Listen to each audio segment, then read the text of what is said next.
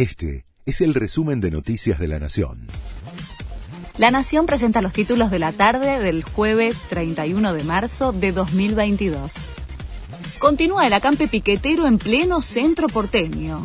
El gobierno aseguró que no habrá nuevos ingresos a los programas de asistencia, uno de los reclamos de las agrupaciones. Además, desde la cartera de Desarrollo Social, ratifican que no mantendrán nuevas reuniones hasta que termine el acampe, que ya cumplió sus primeras 24 horas y genera caos de tránsito en el centro.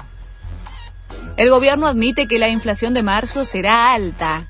El secretario de Comercio Interior, Roberto Feletti, adelantó que el índice de marzo va a ser negativo y reconoció que los controles no alcanzan para bajar los precios.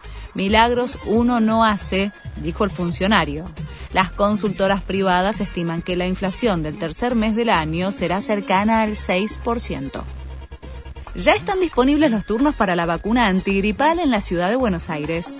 La vacunación comienza mañana para los grupos priorizados y para aquellas personas que tengan factores de riesgo.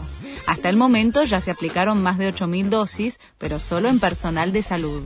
Los turnos se tramitan a través de la página web oficial del gobierno de la ciudad. Alain Delon pidió su eutanasia. El actor francés de 86 años podría recibir una inyección que es usada en presos condenados a la pena de muerte. Se trata del pentobarbital sódico, un fármaco que en Estados Unidos se usa como inyección letal. Delon vive en Suiza, donde la práctica del suicidio asistido está permitida.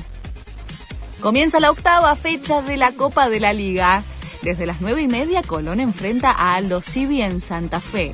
El partido tendrá la novedad de ser el primero con video arbitraje en el fútbol local. Nicolás Lamolina será juez de campo, mientras que el VAR estará a cargo de Mauro Vigliano y Diego Berlota. Este fue el resumen de Noticias de la Nación.